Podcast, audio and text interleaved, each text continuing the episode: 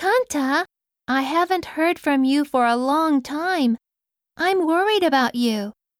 If you're busy with your studies, I'll be happy. Tell me if you're in trouble.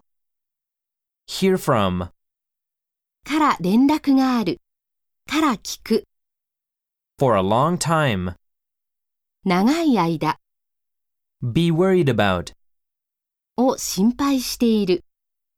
be busy with, で、忙しい。